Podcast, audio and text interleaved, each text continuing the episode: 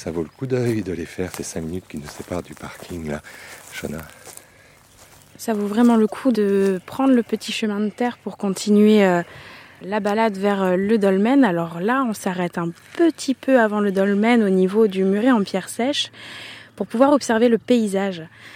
Et là, on, va ajouter euh, de nouvelles pierres à notre histoire géologique puisque l'on peut observer tout autour de nous le plateau du Larzac, qui est un plateau fait de calcaire. Alors ce calcaire-là raconte une toute autre histoire de celle de la Ruffe, une histoire qui arrive après la mise en place du bassin au Permien. On est au Jurassique, il y a 160 millions d'années, et là, on y voit du calcaire. Alors le calcaire se dépose au fond de la mer. Au fond de la mer, ici, euh, sur le Larzac, et eh ben oui, cette histoire nous montre que euh, le socle n'est pas figé et qu'avec la tectonique des plaques et cette histoire géologique, on traverse différents environnements et à cette époque-ci, nous étions au niveau de la mer. Alors, ce calcaire-là est très intéressant parce qu'on peut y observer euh, certains fossiles euh, marins, des ichthyosaures, des ammonites, etc.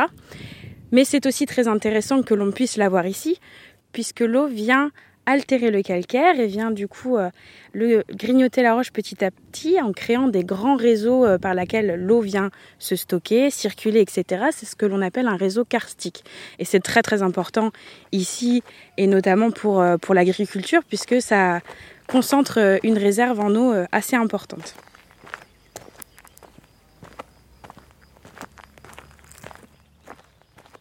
Alors si on pose les yeux sur ce muret en pierre sèche et sur euh, ce reste de capitel que l'on a derrière, on peut observer directement la ruffe du Permien qui, euh, qui est ici en débit euh, très très plat et vraiment pratique pour pouvoir construire des murs en pierre sèche. Alors la capitelle, c'est ce que l'on appelle à d'autres endroits de la France les boris, etc.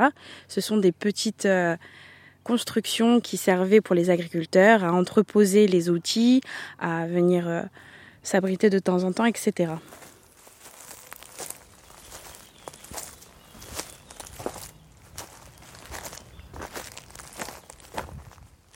Alors ici, on est vraiment au cœur de, cette vallée de l'Hérault qui euh, offre un panorama euh, paysager euh, exceptionnel, très représentatif de l'Occitanie, avec ces grandes étendues cultivées par la vigne, cultivées pour les oliveraies, etc. Euh, et vous avez aussi ben, ce visu sur ces petits villages occitans qui sont construits euh, avec la pierre locale. Et comme je vous le disais, la pierre ici est très diversifiée. Donc nous avons des murs qui sont euh, polychromes pour certains qui peuvent avoir trois à quatre couleurs différentes en fonction des roches que l'on trouve localement. Et puis bah, cette sensation de grandeur avec euh, le Larzac qui vient euh, chaperonner euh, tout ce paysage avec ce calcaire très blanc et beaucoup de végétation. Là, on est aussi à la limite entre le chêne vert et le chêne blanc, qui est marqué par la limite ruffe calcaire et qui est très typique de la végétation locale. Tout ce qui est plantation de pins, etc., a été amené par l'homme dans le paysage cette végétation euh, locale qui est vraiment typique d'un climat méditerranéen, tempéré par le Larzac. D'ici, je vois environ, parce qu'il y a des variations assez fines entre chaque, cinq types de roches. On a bien sûr, et celle qui euh, est la star du jour, euh, la ruffe du Permien. Vous avez le calcaire derrière au niveau du Jurassique, mais vous avez aussi une autre roche qui s'est déposée euh, un tout petit peu avant le calcaire, mais toujours dans cette histoire jurassique et la mer qui est venue envahir le socle, qui est daté d'il y a 160 millions d'années, qui est la dolomie, qui est un calcaire très riche en magnésium. Et puis, il y a toujours ces petites pointes de basalte qui sont les témoins du volcanisme très récent d'il y a un million d'années. Et puis on peut observer une partie euh, un peu plus ancienne qui est située à la base du bassin, qui sont les premiers dépôts sédimentaires qui se sont déposés à la base, qui sont au tout début ce qu'on appelle le Permien gris, quelques schistes, quelques argilites, etc.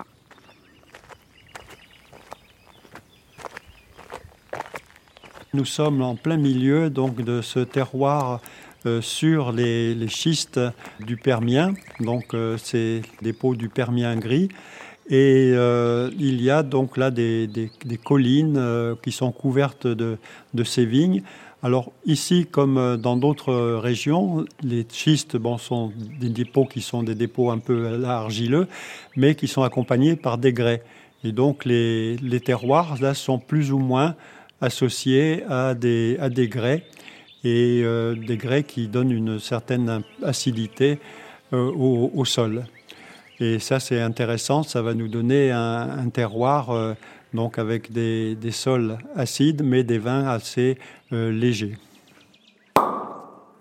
Bien sûr que le terroir magnifie les vins, crée les vins. Ici c'est un terroir qui est dit cristallin. On a des roches cristallines. Et ces roches-là, autour du bassin de Saint-Jean de la Blaquière, vont donner euh, une identité minérale assez singulière à nos. Alors principalement ici on est sur un socle de schiste, cette roche sédimentaire. Elle est accompagnée par le grès qui lui a été poli, qui est légèrement été cassé, souligné par un granit que l'on nomme la rhyolite, qui est une roche magmatique, volcanique très intéressante. Et mm, un petit complément, quelques grès rouges au sud du village, ces grès chargés en oxyde de fer, qui marquent ces paysages, notamment autour du Salagou, qui sont assez singuliers en termes d'identité et notamment de, couleur. Une tonalité plutôt ocre dans nos sols, et effectivement des roches qui ne sont pas si polies que ça, puisque les massifs ne sont pas très loin, et les roches n'ont pas été beaucoup déplacées. Elles se sont accumulées sous l'effet de l'érosion sur ces petites banquettes, dans ces petites combes, mais finalement n'ont pas été transportés sur des, sur des kilomètres. Il faut prendre le temps de, de monter sur les crêtes, d'observer et de toucher ce sol, cette euh, géologie qui est assez euh, singulière dans notre petit coin de l'Hérault. Et c'est vrai qu'on a, on a envie de, de, vraiment magnifier euh, les qualités minérales de, de, ce terroir des terrasses du Larzac. Et c'est pour cela que au travers de la vision du terroir, de la vision minérale de ces terroirs, eh bien, il me semble intéressant de pouvoir déguster les vins et d'apprécier cette sensibilité minérale que l'on retrouve dans nos vins, sur laquelle il est parfois difficile de mettre des mots, mais les sensations qu'elle procure sont souvent très intéressantes. Et moi j'aime bien voilà, cette dégustation où où on sent le terroir, où on l'écoute. Je trouve beaucoup d'intérêt à cela.